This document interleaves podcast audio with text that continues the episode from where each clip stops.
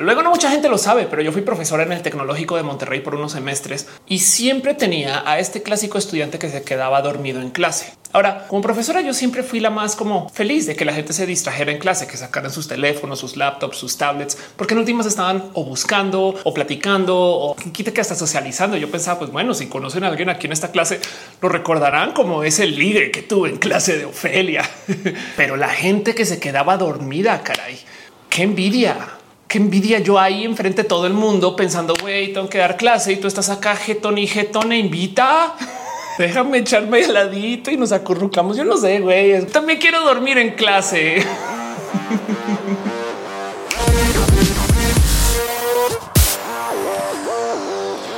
Hey, gente bonita, ¿qué tal? Yo soy Ophelia Pastrana, la explicatriz. Sean ustedes bienvenidos aquí a mi canal de YouTube donde hablamos de tecnología, creo, a veces de videojuegos creo. ¿De qué hablamos acá? Donde analizamos las cosas entretenidas de la vida, puede ser. Donde los lunes hacemos un show en vivo que se llama Roja para platicar de los mismos temas que vamos a hablar hoy. Solamente que en vivo, con chat, caigan, es bien cool. Les invito, hay piñas. En el mejor sentido. Este video fue editado por Elisa Sonrisas, la mejor transeditora del Internet. Chequen en redes sociales como Elisa Sonrisas. Déjenle un abrazo. Hoy quiero hablar de esos temas que son bien entretenidos de discutir porque por lo general son muy satanizados. Existe esta cultura que ustedes son seguidores de este canal y habrán visto de la cual me he quejado varias veces, pero es este cuento de que tenemos que ser a propósito mejores personas por medio de nuestra productividad. Digo, nada en contra. Por supuesto que está bien cool ser productivos y productivas, hacer cosas, salir adelante en la vida, cambiar todo eso. También es lo que estoy haciendo con este canal. Pero el punto es que hay gente que genuinamente piensa que tú vales menos si descansas o que tú vales menos si no estás como en una situación de siempre estar haciendo cosas. Y a eso yo creo que hay que cuestionar eso un poquito, no?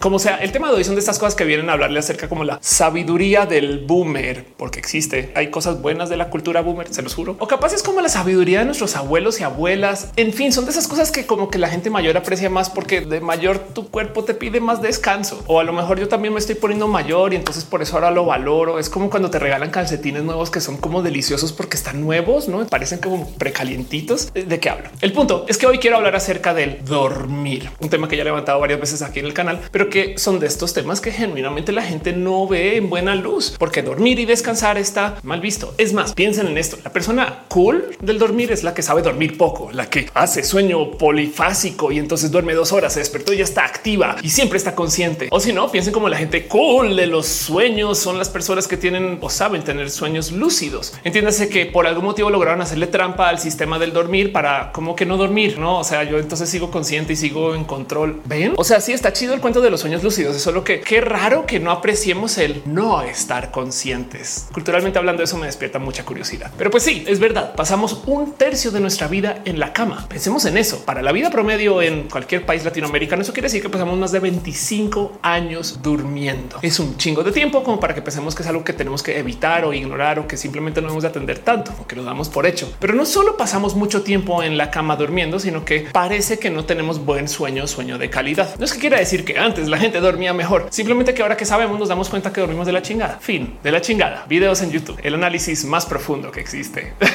Créanlo, no hay gente que se dedica a hacer profundos experimentos en el tema del sueño. Un caso en particular que se volvió sumamente famoso fue lo que sucedió eso a mediados de los 60 cuando un chaval decidió no dormir por lo más que no pudiera no dormir. O sea, el literal se quedó despierto y dijo ya no vuelvo a dormir y a ver, oblíguenme perros. Lo que acabó sucediendo es que entonces sale a luz el cómo nuestro cerebro comienza a procesar esto de el no dormir o la necesidad del sueño. Por ejemplo, luego de como que el segundo día ya tu cerebro comienza a entender que uno, pues hay cansancio de por medio y que no sabe bien qué hacer y cómo lidiarlo. Y dos, que por consecuencia, entonces los químicos que va acumulando, pues no sabe bien dónde ponerlos y eso comienza a tener raros efectos. Entre estos, el sentir una profunda cruda o jaqueca o chuchaqui o guayabo, depende del país latinoamericano donde estén Pero el punto es que esta cruda se procesa como una niebla mental donde no te puedes enfocar bien en las cosas y donde además estás como a modo alerta porque tu cerebro no entiende exactamente el por qué no estás descansando. Entonces como que todo de repente te despierta más alerta de lo normal. Entiéndase, ese es el momento cuando vives esto que en México llaman ese famoso efecto piedra pájaro, que es cuando de repente ves algo así como por allá en la periferia de lo que alcanzas a ver y no sabes si es una piedra, un pájaro y te quieres. ¡ah! Luego de varios días te comienzas a ser más paranoica y lo más importante de todo esto es que comienzas a perder la capacidad de memorizar mucho de lo que se reporta de la gente que duerme poco o de la gente que a propósito se queda despierta varios días es que ya no recuerda bien qué era lo que sucedió el primero o el segundo día porque genuinamente tu cerebro ya no está guardando cosas por ahí en la memoria, sino simplemente está solo procesando. Y es que parte de lo que sucede a raíz de esta investigación del que este chaval no haya dormido por 11 días es que queda más que presente que uno de los procesos más importantes que hace tu cerebro cuando estamos durmiendo es guardando las cosas en memoria. Digo, esto también se ha corroborado con un sinfín de otros experimentos, pero el que haya estado presente desde acá despertó algo muy bonito que hoy en día me rebasa que sea toda una rama de la ciencia, pero despertó esto del análisis o el estudio del sueño. Y digo que me rebasa porque quiere decir que por ahí hay científicos que se dedican explícitamente a ver gente mimir. así con sus batas de laboratorio y sus notas de duerme, duerme, mi chiquito. Sí, no te preocupes. Yo voy a anotar todo lo que hagas mientras duermas.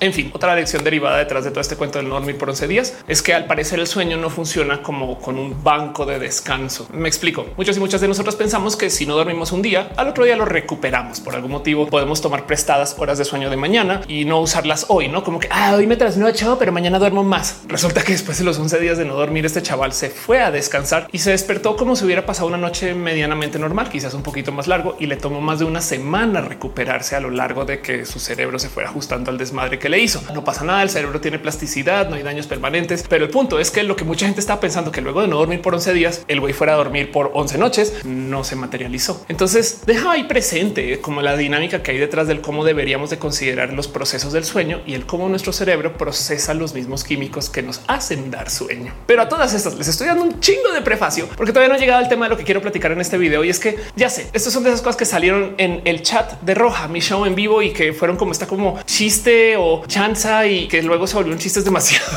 llevados. En fin, son carrillas oscuras y yo las acabé procesando como pues, ya un video completo para grabar con ustedes, porque salió a luz en el chat de Roja la duda de por qué como seres humanos, después de pasar por todo ese sistema de evolución tan complejo que nos llevó a ser quienes somos y nos formó con este cuerpo formidable y espectacular hecho para la batalla, que aguanta todos los depredadores, pero a la hora de dormir vamos a mimir con almohaditas y con cobijas y nos tenemos que cubrir. ¿Por en qué momento de la evolución de repente dijimos una almohada, ¿eh? sobre todo por el hecho que algunas han visto algún animal hacer almohadas, como que a veces están estos como lobos o perros lobo que instintivamente hacen como que su cubilcito, su huequito donde se hacen, ¿no? Y también están los que van y se recuestan sobre algo, pero ninguno como que forma una almohada y luego unas cobijas con hojas, no sé, como que eso no existe. ¿Qué momento como seres humanos nos inventamos que tenemos que cubrirnos para dormir y dormir como dormimos? Porque además, déjenme decirles que a raíz de investigar para este video yo aprendí algo muy importante acerca de la humanidad. No sé cómo decir esto, pero no más lo voy a dejar ahí. Al parecer no todo el mundo le hace como yo y no todo el mundo duerme boca arriba.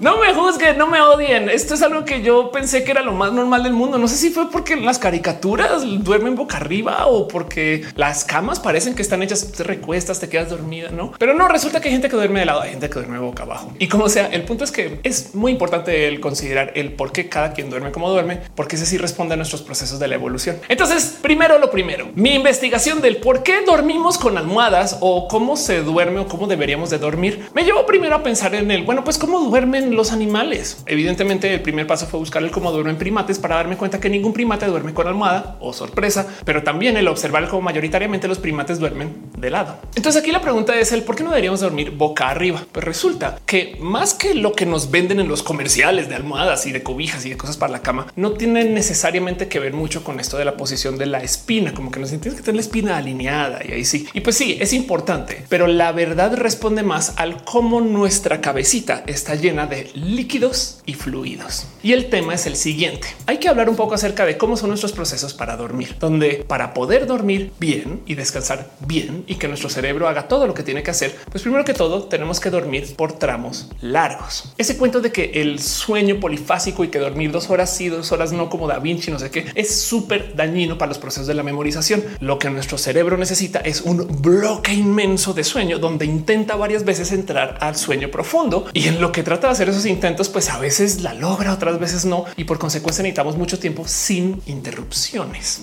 Para no tener interrupciones, entonces tenemos que minimizar la cantidad de cosas que nos pueden hacer sentir que nos tenemos que despertar, como por ejemplo dormir con las luces apagadas, que no tengamos mucho ruido o sonido alrededor, que nada está aplaudiendo de repente hacia la mitad de la noche, que no venga un gato a picarnos así el ojo porque quiere comida a las 3 de la mañana. Todas esas cosas son importantes de tratar de eliminar. Pero la otra cosa es que como nuestra cabecita está llena de fluidos por millones de motivos, pues depende del cómo nos recostemos. Si nos imaginamos que nuestra cabeza es como un plato hondo, así como de leche de cereal, si nos recostamos en un sentido, los líquidos se van para allá. Si nos recostamos en otro sentido, los líquidos se van para acá. En este análisis, entonces, si tenemos una almohada muy alta, tildamos los líquidos hacia como enfrente. Si tenemos una almohada muy baja, tildamos los líquidos hacia atrás. Y en ese delicado balance de dónde deberían estar los líquidos, en potencia nos estamos tapando nuestras vías respiratorias ligeramente. No quiere decir que nos vamos a asfixiar la mitad de la noche por nuestros propios mocos, espero.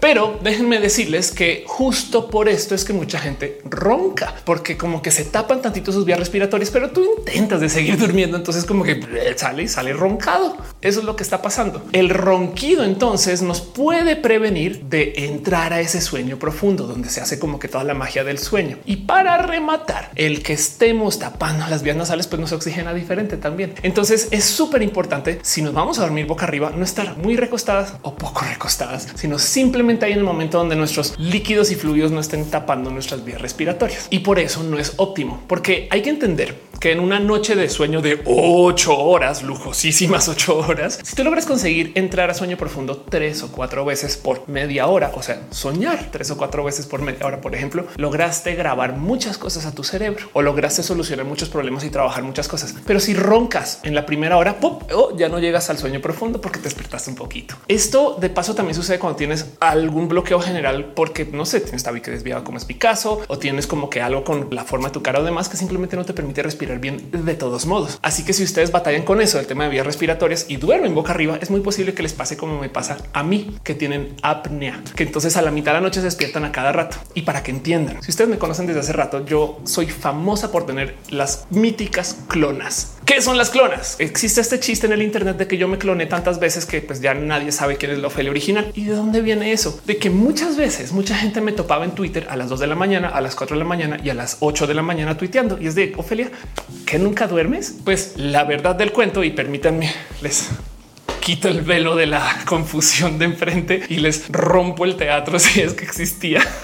la verdad del cuento es que yo desde muy chiquita me despierto mucho a la mitad de la noche y es tan presente este tema del dormir mal que yo siempre lidié con mi insomnio y ya aprendí a aceptar esa insomnia. De hecho, ya la volví parte de mi vida y entonces acepté que si me despierto a la mitad de la noche, en vez de estresarme por tener insomnio, de otra vez te despertaste y entonces haz cosas y te dará sueño más tarde. Hasta hace muy poquito entendí que esto era lo que afectaba mi capacidad de memorización. A lo largo de mi vida yo notoriamente siempre he sido muy mala para memorizar. Y esto es algo que de nuevo ya volví identitario. Por eso hago impro y no teatro, porque yo nunca me puedo aprender un solo guion, pero pues improvisar lo que salga, ¿no? Es como tener esta actitud del sí y ya trabajada, motivo por el cual el stand-up también me da en la madre, porque yo no me puedo memorizar una hora de rutina.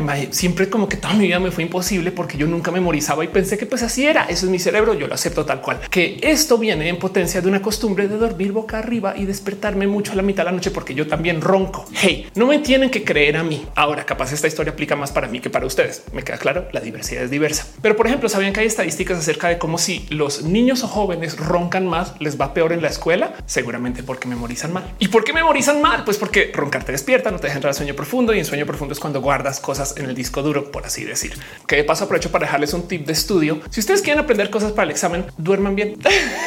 y no estoy diciendo que solo la noche antes, sino la semana entera antes del examen, traten de obligarse a dormir muy bien en vez de trasnocharse para repasar todo el material, porque de poco sirve estudiarlo todo si llegan con trasnocho. Tan grave es que hay diferencias medibles entre la gente que se trasnocha para estudiar y la gente que duerme bien para estudiar, con una diferencia de hasta el 40% en retención. Entiéndase, si duermen mal es posible que no recuerden el 40 de las cosas. Bueno, esa es la estadística, pero todo esto viene del hecho de que para que tu cerebro guarde cosas ahí en el disco duro, tienes que dormir y tener un sueño profundo. Ahora vivimos en la era de las aplicaciones y los teléfonos inteligentes. Les quiero compartir que hay apps para esto, por si quieren como monitorear una noche o dos o cien o simplemente van adelante, donde lo que hacen esos dispositivos es que tú primero que todo pones el teléfono en la app para que te monitoree, que me parece una herramienta buenísima para que no uses el teléfono mientras estás durmiendo y ahorita luego hablamos de eso. Pero encima también se fija en que si hace ruidos o no, o que si algo se te mueve o animales o que si algo te despierta y cosas que como que no tienes muy presente. Y lo que te dan al final a la mañana es un análisis de cuántas veces entraste al sueño profundo. Quiero que veamos esta gráfica con detención, porque no más aquí podemos entender el por qué pasa que a veces duermes mucho y todavía te despiertas con cansancio. Resulta que el cerebro batalla, pero un chingo para entrar a ese sueño profundo, porque tiene que pelear contra sí mismo y porque también tiene que estar alerta a la vez. Hey, piensen que cuando duermen todavía están escuchando cosas, saben como que no es como que apagamos la audición, simplemente el cerebro todavía está procesando lo que ve así sea a través de los ojitos cerrados, lo que escucha y todas estas cosas. Solamente que lo que pasa es que el apartamento está tratando de llevar el sueño profundo para hacer todas estas cosas como de rutina de noche. Y en eso a veces logra hacerlo varias veces cada noche. Pero si de puro chance el despertador llega a sonar justo en el momento del sueño profundo, así lleven dormidos ocho horas y media, se van a despertar, pero su cerebro tiene que hacer toda la chamba necesaria para irnos sacando desde el sueño profundo a este momento como de conciencia y alerta. Y esa chamba no solo es pesada, sino que encima eso nos hace sentir con cansancio, porque es como que esto todavía está todavía en la mitad del sueño y me desperté. Ahora, si el despertador de puro chance coincide con que estamos en una fase de sueño ligero o ya no estamos en sueño profundo, nos vamos a despertar y nos vamos a sentir con menos cansancio. ¿Cómo le haría al despertador para saber si estamos en sueño profundo o no para despertarnos? Pues hay mucha gente que a veces es muy regular con eso. Estas apps lo que hacen es que se fijan si estás en sueño profundo y no te suenan el despertador si estás ahí, sino que lentamente como en Inception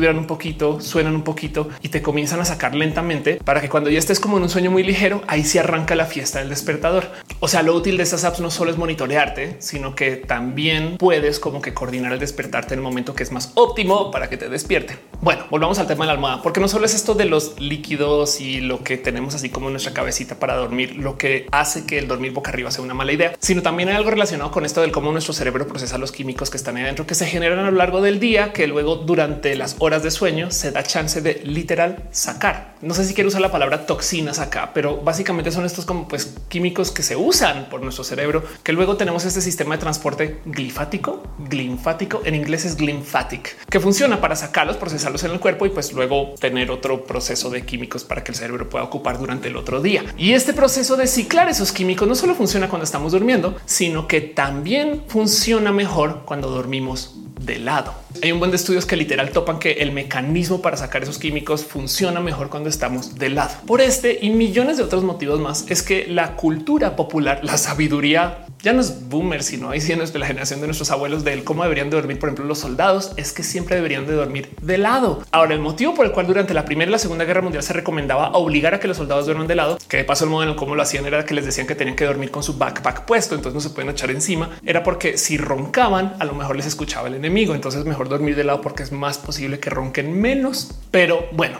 el último dato interesante que encontré en esto de el cómo dormimos o cómo deberíamos de dormir viene de una serie de estudios que hicieron un par de antropólogos, uno en particular que se dedicó a ver el cómo dormían en pueblos originarios, tribus, comunidades, literal por la ciencia y que yo creo esto tiene que ser uno de los estudios más creepy del mundo. Un güey blanco que se fue a ver el cómo dormían personas en sus comunidades y tribus. Hola, soy doctor europeo. Vengo a verte dormir. Sí, no, duerme, No, yo, yo solo te voy a dibujar mientras duermes. Afortunadamente, dentro de lo horrorífico que me parece ese estudio, el güey no le estuvo tomando fotos a estas personas, sino que más bien para él documentarlo, él recreó las posiciones en las que dormían. Y la gran mayoría de estas personas en sus pueblos, en sus tribus, en sus comunidades dormían o de lado o sobre su brazo. Y he ahí la respuesta. Igual que los orangutanes o los primates, las personas que duermen en lugares donde no se acostumbra a tener cobijas ni almohadas tienen a su bracito por almohada y por eso es bueno dormir de lado. Tanto así que así fue como nos evolucionamos, así fue como nos diseñó la evolución. El por qué nadie dibujó una almohada en ningún dibujo rupestre y estas cosas es porque los seres humanos tenemos almohadas pues portátiles. Supongo que no todos los y las personas, pero me entienden. la idea es que nuestro cuerpo está diseñado para dormir de lado y sobre el brazo. Ahora, hoy en día sí tenemos almohadas y sí tenemos camas y todavía hay mucho que pensar acerca de por qué tenemos cobijitas y ahorita hablo de ese tema, pero el considerar que estamos hechos para dormir de lado, entonces deja ahí la duda del por qué hay gente como yo que me enseñan a dormir boca arriba, sabiendo que dormir boca arriba hace que te despiertes. Se lo prometo que yo automáticamente después de grabar este video va a comenzar a dormir de lado, más para ver qué sucede y a ver si la logro, porque también me cae la duda cómo te obligas a dormir igual y con backpack. En fin, dormir es súper, súper importante, pues porque hay que considerar millones de cosas acerca de cómo este proceso de la vida hace millones de cosas para nuestro cuerpo que no valoramos. De nuevo, guardar cosas en el disco duro solito, eso es importante. Cuando estamos durmiendo en el proceso de los sueños, nuestro cerebro a veces no más está tratando de solucionar cosas con pistas diferentes a las que tuvo durante el día. Eso también es muy importante. De hecho, por eso mismo es que hay gente que soluciona problemas y se despierta y dice, no mames, me cayó el 20, porque tu cerebro sigue funcionando, pero nos enseñan a que la persona más cool el sueño es aquella que sea más productiva, que duerma menos. Y es de, no, déjate ir, déjate ir un rato, porque es muy importante para tu cerebro. De hecho, la otra cosa que hay que tener presente en esta mezcolanza es que a medida que nos hacemos más viejitos y viejitas, nuestro cuerpo procesa diferente el sueño. Recuerden como les decía que el entrar al sueño profundo era una chamba, le costaba al cerebro un buen esfuerzo lograr llegar ahí. Pues primero que todo, la gente mayor duerme menos, es un hecho. Y por esto mismo es que existe este concepto como del horario boomer, que se despiertan súper temprano y dicen, ¿por qué nadie madruga? O sea, no entiendo. Pues porque el cuerpo boomer te pide seis horas y media de sueño o siete máximo, mientras que un cuerpo de una persona de 17 años te pide ocho, ocho y media. Y esto cambia con la edad. Pero luego la otra cosa más interesante de observar es de cómo a medida que te haces mayor, entras menos en el sueño profundo. Eso hasta me parece un poquito trágico de observar. Pero el punto es que si ese sueño profundo, ese sueño REM es donde solucionas problemas y donde guardas cosas en la memoria, entonces el que las personas mayores duerman menos y guarden menos cosas en la memoria, capaz y explica por qué les cuesta tanto aprender cosas nuevas. Digo, se los comparto desde el que a mí me ha tocado lidiar el tener mala memorización toda la vida. Es un chingo de chamba el trabajar nuevos aprendizajes si no los vas a poder recordar. Pero es muy posible que alguien que toda la vida memorizó sin problemas, pues ya de adulto mayor ya más bien no. Y entonces comienza a lidiar con el pues así ya, ya yo no quiero aprender nada nuevo, no? Bueno, digo, esto puede ser nomás uno de los motivos. Capaz y también hace falta que se les enseñe el asombro, el querer aprender a la gente para que cuando lleguen a ser mayores, entonces quieran seguir investigando. No, o sea, pero es otro tema. Luego los estudiantes dormidos en clase. No, no, no, profe, es que estoy guardando mi trabajo. ¿eh? O sea, de modos más interesantes, no solo duermes menos a medida que te haces mayor, sino que dormir menos te hace entre comillas mayor. O sea, le genera desgaste a tu cuerpo. Esas cosas que asociamos con la edad te da más estrés, pone tu mente en una situación más de alerta. O sea, estás como comportándote más como una persona mayor y para rematar tu cuerpo literal entra en estos procesos que se reconocen como el envejecimiento. ¿De cuánto estrés estamos hablando? Consideren esto. No más los horarios de verano, que para aquellos de ustedes que viven cerca del Ecuador no saben de qué estoy hablando o no les ha tocado, pero en los países al norte o al sur llega un día donde de repente deciden que vamos a cambiar la hora. ¿Por qué? Motivos de agricultura de 1920 que todavía se siguen aplicando. Pero el tema es que de repente por acuerdo social, las 8 de la mañana ahora son las 7 de la mañana y te lo aguantas. y luego adelante en el año es al revés. Este tipo de cambios son muy drásticos para nuestro pobre cerebrito que no cambia de modos tan rápido. No es una computadora, no puede de repente decir hoy estamos en otra hora y listo. Y entonces comenzar a procesar los químicos. ¿Qué hago con los químicos que tenía que apilados? Güey, que no, no entiendo. No, nuestro cerebro le toma por lo menos una semana ajustarse a esos cambios. Y en eso, si de repente tú tienes un ciclo de químicos que le toma 24 horas procesar o 12 o 18, lo que sea, y le quitas una o le añades una, pues tu cuerpo como que entra en un chingo de estrés. Tanto que en las fechas de cambio de horario, sea de verano o de invierno, siempre hay pico en registros de problemas de índole cardiovascular. Entiéndase, hay más ataques al corazón en las fechas de cambio de hora por porque quitarte una hora o añadirte una hora así de golpazo es violento contra tu cuerpo, sobre todo si tienes un cuerpo sensible. Y puedo seguir, no solo son los químicos del cerebro, sino todo el sistema inmunológico que requiere que tú descanses de vez en cuando para que pueda como que cambiar de modos diferentes y luego volver a darle. Dormir es sumamente importante para tantas cosas, pero ojo, donde mejor sirve es cuando duermes el tramo largo, aunque sí también si se quieren echar la siesta, échense la siesta. Si van a descansar, descansen bien, apaguen todo bien. Hay millones de cosas que podemos hacer para optimizar nuestras horas de sueño, pero tengan presente que parte del problema es que nos enseñaron a que está chido y cool querer no dormir. Ya sé, tenemos horas contadas en el planeta y recuperar algunas de esas sería divertido y demás, pero el problema es que si duermes bien, las horas que sí estás, estás mejor. ¿Hace sentido? Luego también está la duda de cómo sería el considerar y entender bien el cómo viven los gatos, que a nosotros y nosotras nos tocó este tipo de vida que pide que descansemos un tercio de nuestro día. En el caso de los gatos es al revés. Dos tercios de su vida es en sueños. Esto en la superficie suena como una tragedia. Del otro lado, si durmiéramos dos tercios de nuestro tiempo en el planeta, hay algo ahí que no sé, se podría apreciar. En fin, volvamos a esto de mi investigación del por qué tenemos almohaditas y cobijitas para dormir si somos una especie tan ruda y tan avanzada y tan súper hiper desarrollada que requiere de cobijitas en seda, suavecitas, porque si no, no nos dormimos. Si hay gente que es muy, muy, muy piqui, yo solamente me puedo dormir si estoy en esta ropa, en esta temperatura, en este no sé qué. Pues resulta que el por qué dormimos con cobijas es más interesante que el por qué tenemos almohadas. Las cobijas en particular responden al cómo nuestro cuerpo se calienta. Bueno, si quieren aprender más acerca de los procesos del sueño, les invito a que sea una pasada por esta TED, que es un profundo análisis acerca del cómo dormimos. Ah, profundo. Ah, otra vez. el caso es que este personaje que estudia el cómo son los procesos de sueño nos dice exactamente el qué es lo que busca nuestro cuerpo para poder dormir. Curiosamente, uno de los requisitos para poder dormir, para podernos quedar dormidos o dormidas, es que nuestro cuerpo esté tantito más frío que el ambiente que nos rodea. Entonces, ¿por qué nos ponemos cobijas? Bueno, el que cuando nos ponemos un suéter o una chamarra o una cobija encima, la cosa que nos está calentando no es la chamarra. El calor que sentimos es nuestro calor. Lo que pasa es que estas telas que nos ponemos encima tienen mucho aire que insula y previene que ese calor se vaya por allá al ambiente. Entonces, cuando el calor se retiene ahí como literal en el algodón o en lo que sea que usen ustedes para dormir, pues en todo ese aire se mantiene ahí todo el calorcito atrapado. Nuestro cuerpo entonces ya no se tiene que calentar tanto para calentarse.